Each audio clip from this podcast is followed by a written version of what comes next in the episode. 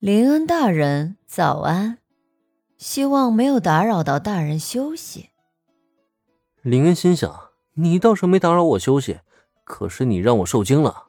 心里虽然吐槽，林恩却表现得很镇定。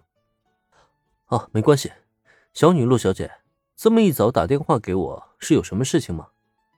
按照资料显示，此刻给林恩致电的正是他的专属秘书。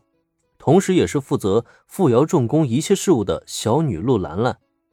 这个女人与小兰的名字只有一字之差，但两人的形象、性格和能力却是天差地别。不过好在，虽然小女陆兰兰对征服世界有着狂热的爱好，但遵从签到奖励的设定，她已然是林恩最忠诚的追随者，与罗贝尔特的情况是一样的。如此一来，倒是不用害怕他对自己不利。只是征服世界，怎么一想到这件事情就让人头皮发麻呢？哎，很抱歉，林恩大人，此次联络大人是因为有一件很重要的事情需要向大人禀报。哦，很重要的事情吗？那你就说说看。虽然不知道电话中的小女陆兰兰究竟有什么重要的事情联络自己。可这通电话接都接了，林恩自然也想看看对方准备对自己汇报什么。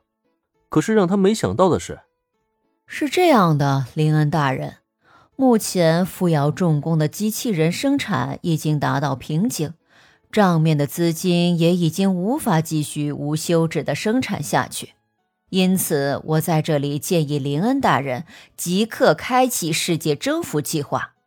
以我们现在的实力，完全可以在短时间内顺利征服东英特区。等到收复东英特区后，我们便可以动用东英的一切力量，加大机器人军团的生产，进而征服整个世界。好家伙，这一张嘴就是先拿下东英，然后征服世界，计划都是一套一套的，要不要这么吓人啊？喂！你有没有考虑过我的心情啊？嗯嗯，原来如此啊，已经达到这种程度了吗？心里依旧吐槽个不停，可表面上林恩依旧还是要沉着应对。先是沉声做思考状，过了好一会儿，他才做出了后续回应。呃，有关于征服世界这一计划呢，我暂时还没考虑好怎么实行，所以这个计划就暂时搁置吧。切。鬼才要去征服世界呢！有漂亮妹子天天陪在身边，他不香吗？啊！虽然在心里这么想，可奈何听到林的回应之后，电话里却传来小女陆兰兰的惊呼：“暂时搁置。可是林恩大人，我们的资金目前已经不容乐观，如果继续拖延下去，对我们的世界征服计划只会有害无益。”林恩大人，请三思啊！按照签到奖励的设定，小女陆兰兰对林恩必然是言听计从。可即使如此，她对征服世界这一狂热心态却并不会改变。哪怕不会反对林恩的命令，她也依旧会按照自己的想法在规劝林恩的。在这种情况下，电话中的林恩也觉得很是无奈。呃，关于这件事情呢，我自有考虑。这样吧。我今天会去总部基地考察一下机器人军团的制造情况，顺便解决一下富瑶重工目前的困境。还有关于咱们今后的发展呢，到时候我也会给你重新规划的。